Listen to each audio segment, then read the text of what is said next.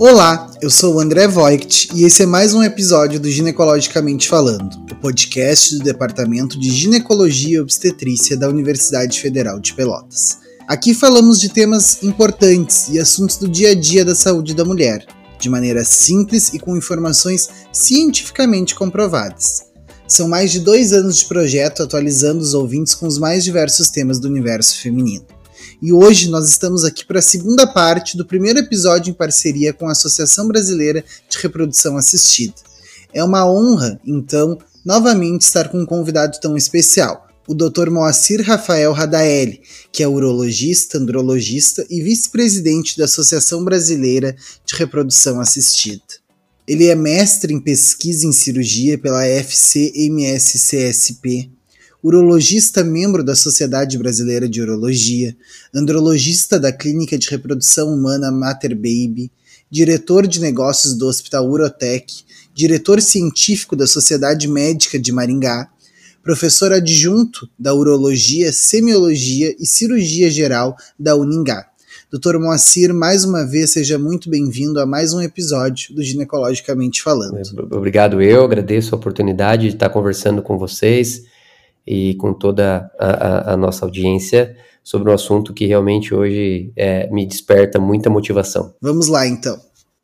E pensando assim, claro, cada paciente né, tem que ter um atendimento individualizado, mas será que dá tempo para tudo isso, para pensar em preservação, para depois um tratamento oncológico? Dá, dá muito tempo. Tem um, tem um slide da minha aula, André, tem um, eu dou a, a aula de oncofertilidade com uma certa frequência, existe um slide, que é um slide que eu acho que eu mais gosto da aula, né? Que é um slide justamente que fala, que ele mostra um, uma cronologia, um tempo entre o paciente receber o diagnóstico, né, ou a investigação e o paciente começar um tratamento, né? Então vamos lá, como funciona? O paciente ele vai lá, o médico suspeita que ele tem algum problema, ele pede exames, esses exames são aprofundados até que se faz uma biópsia ou se faz uma análise e chega ao, ao, ao diagnóstico de um problema de saúde mais grave, né? Depois disso, não, não é no outro dia que esse paciente vai ser submetido a um tratamento, né? Normalmente, esse, esse médico vai pedir exames para ver qual é o tratamento adequado, que a gente chama de estadiamento, né? É, vai estadiar esse paciente, ele vai ser avaliado se os exames dele estão bons, vai ser é, esse médico vai discutir junto com a sua equipe, junto com o seu serviço, qual o melhor protocolo que aquele paciente vai ser incluso. Aí depois disso vai ser conversado novamente com o paciente, ofertado as técnicas e as possibilidades de tratamento. Esse paciente vai para casa dele, vai conversar com a família, muitas vezes vai pegar uma segunda opinião, aí depois ele volta, ou seja, existe um gap, existe um tempo e a oncofertilidade trabalha de maneira muito simples e rápida nesse tempo. Né? Então nós não precisamos de um mês, de dois meses, de três meses de tratamento para preservar a fertilidade, né? Nós precisamos de alguns dias, tá? Então a gente tem esse tempo, isso é uma coisa muito interessante. Então uh, o recado que é importante é uh, técnicas de preservação da fertilidade não retardam o tratamento oncológico, né? É que o que acontece algumas vezes? Às vezes o paciente chega para nós depois de dois meses que está investigando, depois de um mês que está investigando e fazendo os exames, um dia antes de iniciar a quimioterapia, né? Então aí nós ficamos com um tempo um pouco curto. Porém, se logo depois do diagnóstico esse paciente já for direcionado para os centros de reprodução, esse paciente tem tempo hábil para nós, para nós oferecermos as, as possibilidades, avaliarmos e começarmos o tratamento. Ótimo, é muito importante a gente falar isso, né? Que às vezes as pessoas não procuram pelo medo mesmo de retardar o tratamento, né, doutor? Uhum, é isso, isso é uma das coisas que tem. E dependendo do, de quando chega, André, retarda, né? Porque imagina se você chegar um dia antes de começar a químio e ainda eu ter que congelar espermatozoide ou eu ter que congelar óvulo, né? Eu, eu tenho um tempo, né? Eu preciso de um tempinho. Só que ele não é muito grande, não é muita coisa. Exato. E quais seriam, então, doutor, as possibilidades de terapias nos casos das mulheres para a futura preservação da fertilidade? Então, assim, quando uma mulher ela tá, fez um, teve um, um diagnóstico que ela precisa preservar, né? a gente primeiro vai ter que avaliar primeiro de qual é a idade dessa mulher, né? Uh, então existem, no, tanto no homem quanto na mulher, né, em ambos, existe uma fase inicial que vai desde o nosso nascimento até por volta ali dos 10, 12 anos, que começam ali na menina, começam as menstruações, e no menino começa o desenvolvimento ali do, do pênis, das partes, que a gente chama de início ali da vida reprodutiva, a gente, ali é a segunda diferenciação sexual, tá? Até esse ponto, ou seja, nas crianças, tá?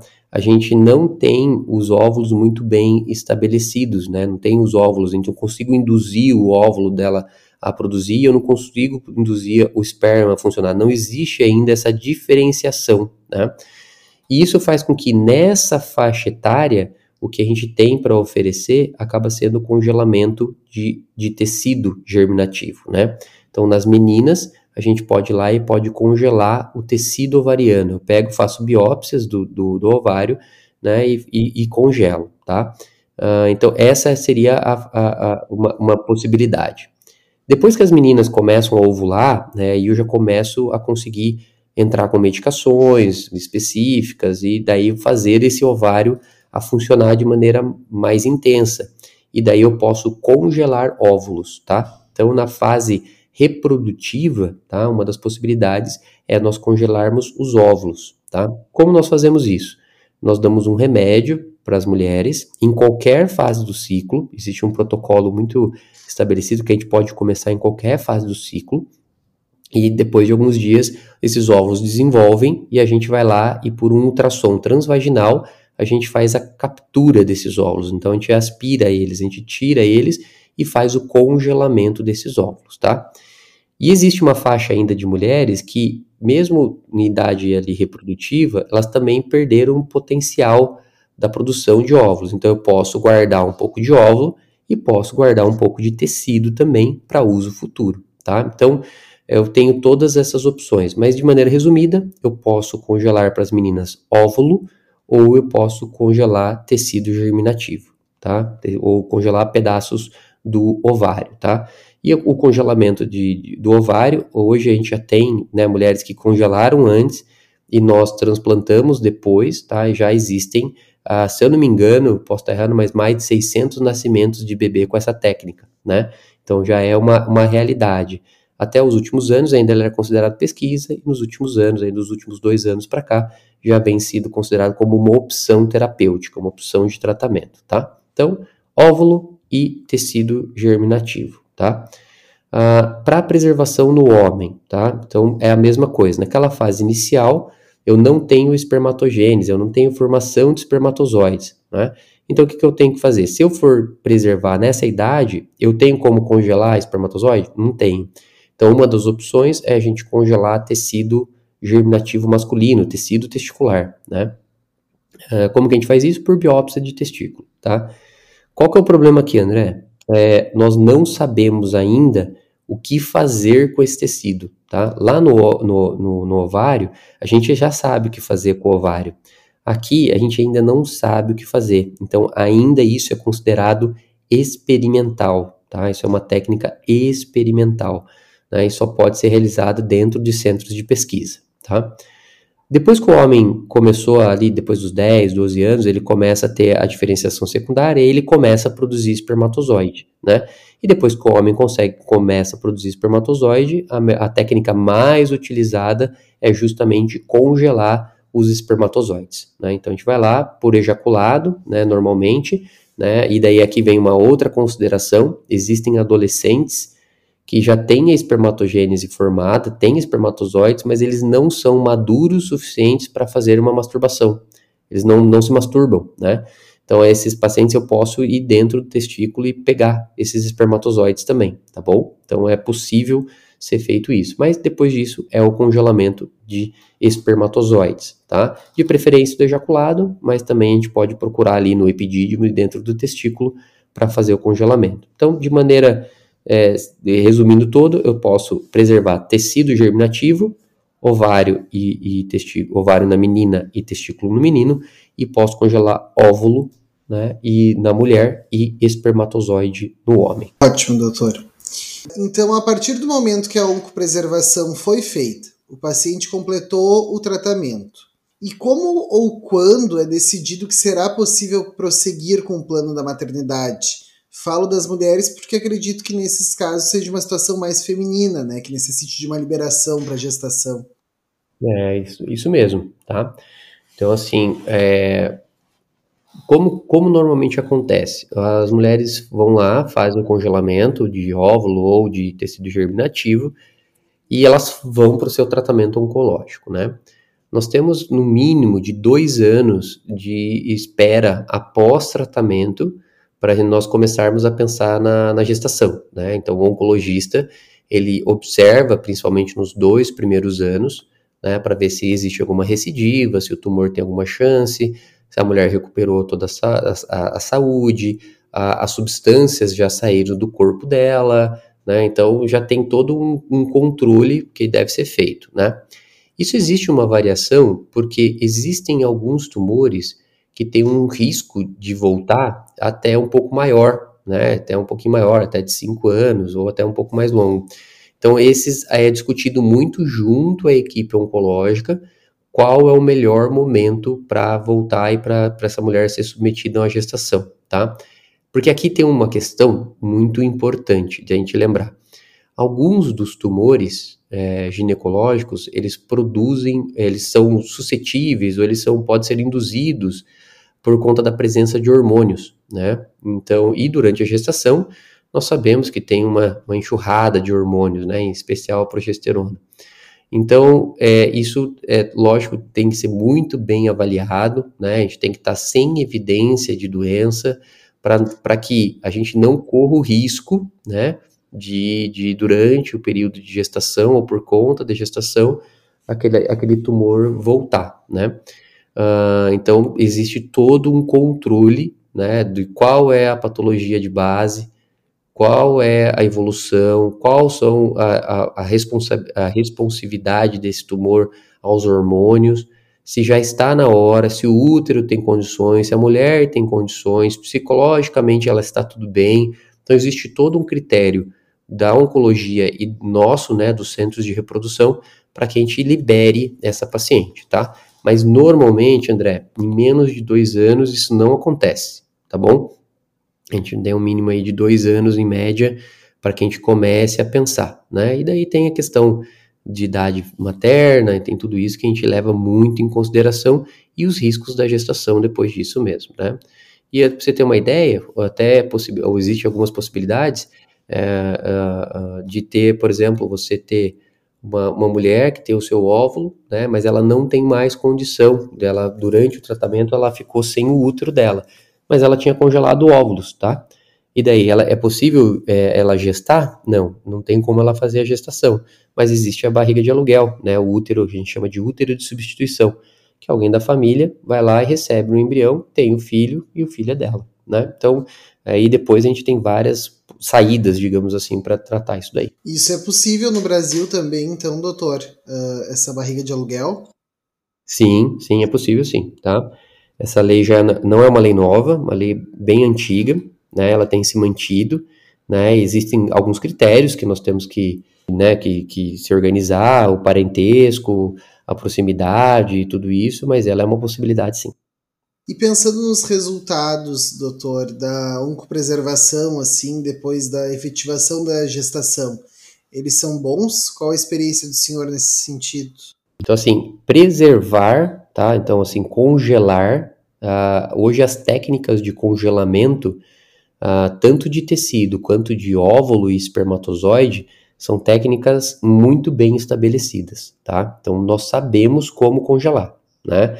Então, quando a gente congela óvulo, hoje a taxa de recuperação é em torno de 92 até 100%, tá? Ou seja, a grande maioria dos óvulos que nós congelamos, nós descongelamos, tá? O tecido germinativo também, já existem protocolos muito bons de congelamento e descongelamento, tá? Inclusive por métodos diferentes, tá? Métodos que a gente chama de congelamento lento ou até de vitrificação. Ambos têm resultados muito bons, tá?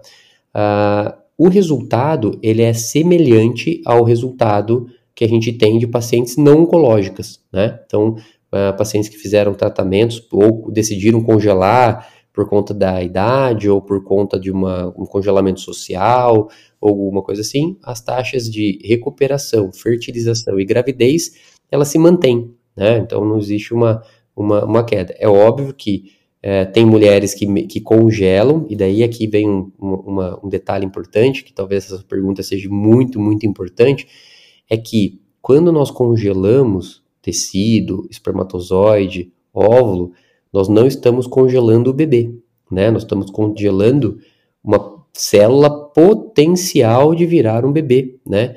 Depois disso tem que fertilizar, ele tem que ser colocado dentro do útero, tem que grudar no útero, tem que evoluir, tem que crescer, tem que passar por todas as dificuldades ali da gestação até o bebê nascer, né? Então existe toda uma, uma, uma história depois desse congelamento, né? Tá? Mas é, não existe um, um, uma piora nos resultados, né? Então a gente sabe que fazendo por tudo, e daí tem várias variáveis, né? Então depende da qualidade do óvulo, do, depende da qualidade, da, quando que o óvulo foi congelado. Um óvulo que foi congelado numa mulher de 20 anos, a, a, a, a chance de gravidez é diferente de um óvulo de uma mulher que foi congelada aos 38 anos, né? Então existem diferenças nesse sentido, existem possibilidade de, machucados no útero, né, de lesões no útero, de coisa. Então existem uma variedade de fatores que deve ser contornado ali, que pode ser, mas de maneira geral, as chances são iguais daquelas mulheres que congelaram, tá? Então são boas as nossas a, a, a, a, né, utilização desses materiais após o tratamento oncológico. Lembrando, André, que uma coisa interessante, nem toda mulher e nem todo homem que fez a preservação da fertilidade usa esse material, né? Alguns deles recuperam o potencial fértil e tem, por exemplo, gravidez natural em casa, né? O homem também até zerou o esperma e depois volta a produzir e consegue engravidar naturalmente, né? Existe esse grupo de pacientes, né? Então, a gente sabe que uma minoria de casais voltam para os bancos para procurar, né? Então, tem a maioria, um grande grupo consegue ainda uma gravidez espontânea, né? Então, mas todos eles relatam que a preservação da fertilidade deu muita energia, deu muito, deu muito pensamento positivo, deu muita esperança, até mesmo porque o tratamento oncológico tivesse o resultado que teve. Tá? Então, mesmo para aqueles que não usam, o feedback que eles têm em relação a isso é muito positivo. Que bom, doutor. E dentro dessa temática, assim, tem muitos paradigmas que precisam ser quebrados ainda, né? Muitos preconceitos sobre o assunto. Uhum. Então é, é muito importante a gente ter podcasts, por exemplo, como isso, para as pessoas se esclarecerem um pouco mais sobre o assunto, né? Ah, sem dúvida. É assim, a, a informação, ela é algo que é única, né? Assim, é, é da onde a gente vai conseguir melhorar, né? Então, as nossas comunicações, o maior número de pessoas saberem sobre o assunto, né? Às vezes o médico não conseguiu falar, mas alguém da família falou, um colega ou alguém até da família que é médico e sabe sobre um pouquinho sobre o assunto, consegue ajudar, né? Então, assim, o, o papel que hoje nós temos, né, ali, o, a, o podcast aqui, pra, levando essa informação para o maior número de pessoas, junto com outras plataformas, junto com a sociedade brasileira, que a nossa a SBRA hoje tem uma, um pedaço do nosso site, né, metade do nosso site hoje é voltado exclusivamente para os nossos pacientes, né? Tem matérias o tempo todo lá sendo colocadas para informar os pacientes, para que tendo essa informação, né? Porque vamos lá, lá desde lá do começo, onde eu falei da, da, da abordagem do oncologista, é a informação, né? O a informação seguida do acesso que faz a, a, a, que a oncofertilidade seja uma área que possa evoluir. Exatamente. E pensando em formação, em acesso também, que o senhor comentou agora, o senhor falou antes um pouco, mas esses tratamentos, eles são exclusivamente privados ou algum convênio cobre? Ou existem instituições do SUS também que conseguem realizá-los? Como é que é? É, existe, assim, a grande maioria são centros privados, tá? Uh, no, isso eu estou falando é Brasil, né? Tem, existem alguns outros países fora que isso é custeado pelo governo, tá? No Brasil, é, são serviços privados em sua grande maioria. Né? Existem é, alguns serviços públicos que disponibilizam né, essa parte da preservação da fertilidade, porém, como são situações sempre muito rápidas, né, então a gente também não pode ficar postergando, né, eles não conseguem, e por ter limitações financeiras, né, todos esses serviços eles trabalham com, com, com, com dinheiro muito limitado para eles, né, eles não conseguem dar acesso a essa parte pelo SUS para toda uma população, né? Então, hoje, a grande maioria desses pacientes ainda se encontra dentro dos serviços privados, né?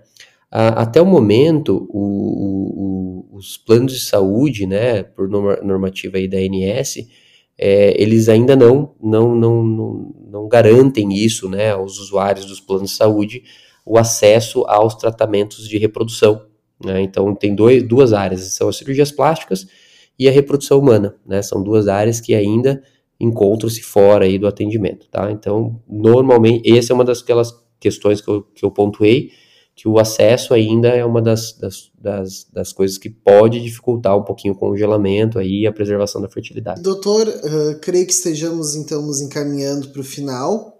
O senhor gostaria de abordar mais algum assunto que tenha passado sem conversarmos e também já gostaria que o senhor deixasse uma mensagem para os profissionais da área de saúde que auxiliam os pacientes nessa difícil caminhada que é a luta contra o câncer, né?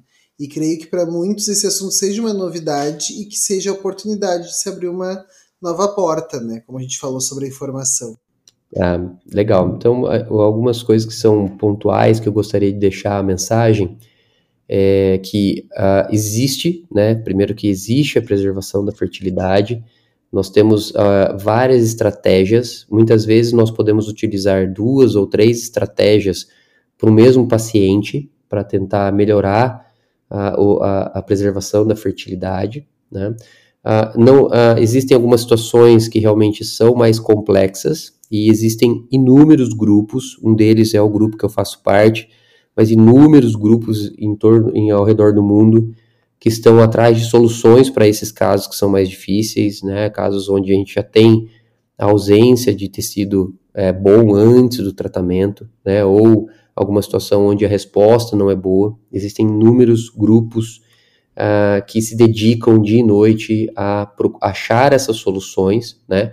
Assim como o nosso grupo, é, em, em 2000, uh, foi um dos, dos, dos pioneiros ali para encontrar uma solução para preservação da fertilidade, né, e a gente apresentou isso no congresso em 2002, uh, ah, da preservação de tecido germinativo, uh, e depois a gente viu todo um caminhar da sociedade dedicado ao tecido germinativo até o ponto hoje que o tecido germinativo feminino, o ovário, deixou de ser uma técnica experimental, passando a ser uma técnica é, acrescentado em guidelines, né, em protocolos de várias sociedades. Então, existe muita gente trabalhando para isso, né, e, existem muitos grupos é, que trabalham em relação a isso. A, a oncofertilidade é, uma, é um, uma área muito humana, porque nós trabalhamos é, diretamente com um, um grande medo, né, um momento muito difícil da vida das pessoas, onde elas estão vendo ali na frente né, um, uma situação de, de morte, um medo, uma, um medo de sequelas muito grande, de muita insegurança, de uma ansiedade extrema, de muito medo, e nesse, inter, e nesse intervalo de tempo nós temos que ter a habilidade, a calma e a tranquilidade de falar sobre o futuro, né? Pois nós acreditamos que os oncologistas vão ter sucesso no tratamento, que o nosso paciente vai responder ao tratamento e lá na frente os sonhos dele vão continuar se tornando realidade dentre eles a, o potencial fértil ou a, a, possibilidade de uma gestação, né? Então é uma área muito bonita, muito pesada, muito difícil para né, nós oncologia, para os oncologistas, para nós da reprodução, tá? Mas a gente acredita muito nessa área. É uma área que se desenvolveu demais. Nós estamos falando aí que há, há 30 anos atrás, 30, 40 anos atrás, tudo isso que nós estamos conversando aqui não existe né? E hoje nós estamos falando de taxa de sobrevivência de óvulo próximo de 100%, né? Então, assim, é uma evolução muito grande. a sociedade é, médica, e aqui que eu digo médico, não só os médicos, mas os, os membrologistas, os psicólogos, enfermeiras e todo todo o nosso grupo, todo o nosso staff de todas as clínicas está muito empenhada para que esses pacientes tenham maior acesso. E, o, e que a gente precisa melhorar, né? Acho que é um, uma coisa também melhorar a questão do acesso, né? facilitar o acesso, melhorar os programas que, que façam isso, e isso é um, uma das, das bandeiras que a SBRA, Sociedade Brasileira de Reprodução Assistida, tem, tem encampado. É lógico que ele é um trabalho de formiguinha, ele vai de ponto em ponto, ele tem muitos, muitos pontos para ser resolvido, mas é um, uma das. Já veio da gestão anterior, da doutora Hitomi, uh, já veio uma, uma, uma, uma, programação muito grande em relação ao movimento da fertilidade, da preservação da fertilidade, e a nossa gestão agora com o Dr. Álvaro Sesquim tem mantido isso, aumentado essa, essa bandeira, e a gente pré, tende a trabalhar cada vez mais sobre esse assunto. Tá? Acho, que é, acho que é isso, André. Muito obrigado, doutor. E a gente sempre pede também uma, um recadinho para os pacientes, para os familiares que estão passando por essa situação, um diagnóstico difícil com relação ao futuro reprodutivo, se o senhor quiser passar uma mensagem para eles também. Ah, legal. Então vamos lá. A, a todos os, os, pacientes e familiares, né, a, nós médicos, apesar de, de, de de vivenciar isso todos os dias, né, e, e, e entender o sofrimento de vocês, é, a gente não dorme junto com vocês na, na, angústia de vocês de resolver os problemas, né. Ah, quando a gente trata de, de, de, dos tratamentos oncológicos, e eu também trabalho com os pacientes que têm problemas de, de, de tumores, né, eu sou urologista, e, e, eu também tenho os meus pacientes, então eu participo desse sofrimento, da angústia, né, mas é, é, colocar os pontos é, positivos de cada coisa, se apoiar num grupo muito bom, se apoiar no seu médico uh, e, e, e, pensar no futuro. Né? Eu acho que uh, quando a gente está dentro do, do, do, do, problema, é muito difícil a gente olhar para frente e ver o futuro, né? mas pensem nisso, procurem, planejem o futuro planejem o que vai ser da vida de vocês daqui 5, 10, 15, 20 anos, né? Porque a gente acredita muito que o que a gente pensa, a gente faz, né? E quando a gente pensa positivo, quando a gente acredita, quando a gente programa o que vai fazer ali na frente, a chance disso dar certo é muito grande. Então, doutor, em nome de todo ginecologicamente falando, eu já me despeço. Fica aqui mais uma vez o nosso agradecimento da Sociedade Brasileira de Reprodução Assistida, ao senhor também, que em especial né, nos demonstrou todo esse conhecimento e parabenizar também por esse trabalho muito lindo que vocês fazem. E peço também a, a todos os ouvintes que estejam ouvindo que, caso acharem interessante, compartilharem né, com seus amigos, conhecidos, para nos seguir também nas plataformas, que é muito importante para a gente difundir né, toda essa informação e esse conteúdo. É isso aí, André. Eu que agradeço a oportunidade de estar aqui com vocês, em nome da SBRA, da Sociedade Brasileira de Reprodução Assistida. É, é nosso intuito estar cada vez mais próximo uh, de todo mundo que quer a informação, né, que precisa da informação. Tá? Então, agradeço bastante ao Ginecologicamente Falando por esse espaço, né, por, por esse tempo, para a gente conversar de um assunto que a gente ama tanto, né, que é a reprodução humana e convidar todos, né? Então, alunos é, de medicina, alunos de enfermagem, alunos de psicologia, além disso, profissionais da área, médicos, não necessariamente precisa ser somente ginecologistas, né? Mas uh, andrologistas, como é o meu caso, eu sou urologista e trabalho com andro, né? Cuido da parte masculina da reprodução. É, participar da SBRA é uma, uma sociedade que tem é realmente a participação muito grande de, de várias pessoas, é uma sociedade muito grande e, e que a gente conta com, com esse aumento de vocês e agora em, em agosto nós temos nosso evento em Aracaju, vai ser um evento que está sendo vai estar tá sendo muito bem é, conduzido pelo Dr. Jorge, é, lá de Aracaju, está sendo uma programação fantástica, realmente muito bacana, que se alguém né, tiver interesse, participe conosco de, dessa jornada aí pela reprodução humana no Brasil. Show, muito obrigado, doutor.